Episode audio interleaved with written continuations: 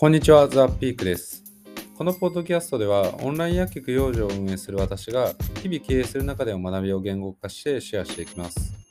え本日のテーマは、アンコントローラブをどうコントロールするかというテーマでお話をさせていただきます。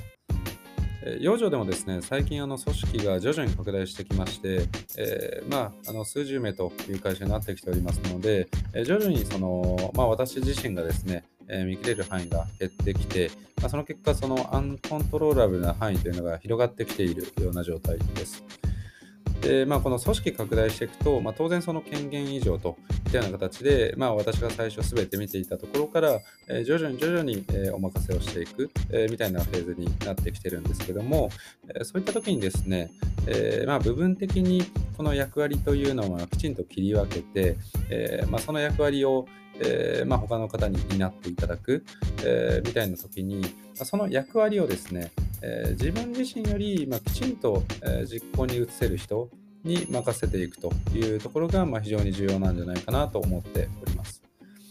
えー結局、この自分よりこの当該スキルセットの高いメンバーに、まあ、異常するからこそ、もうそこの領域に関しては安心して任せられるのであって、まあもしですね、えーその当該スキルセットが自分より、えーそれほど高いわけではないと、まあ、もしくは自分よりは高いが、まあ正直、あの本当に、えーもう背中を預けられるレベルかというとそうではない、えーみたいな場合は結局この組織拡大していったとしても、まあ、私自身が全てをチェックしないといけないですし、えーまあ、そういったえーまあ、積み重ねで、徐々に徐々にこの意思決定やアウトプットの精度というのが、まあ、どんどん落ちていく一方かなというふうに思います。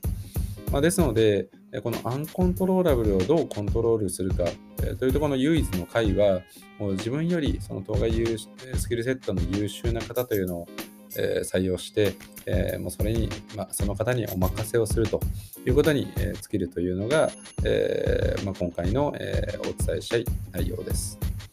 はい。ということで、えー本日のテーマは、アンコントローラブルをどうコントロールするかというテーマで、えーお話をさせていただきました。ではまた明日。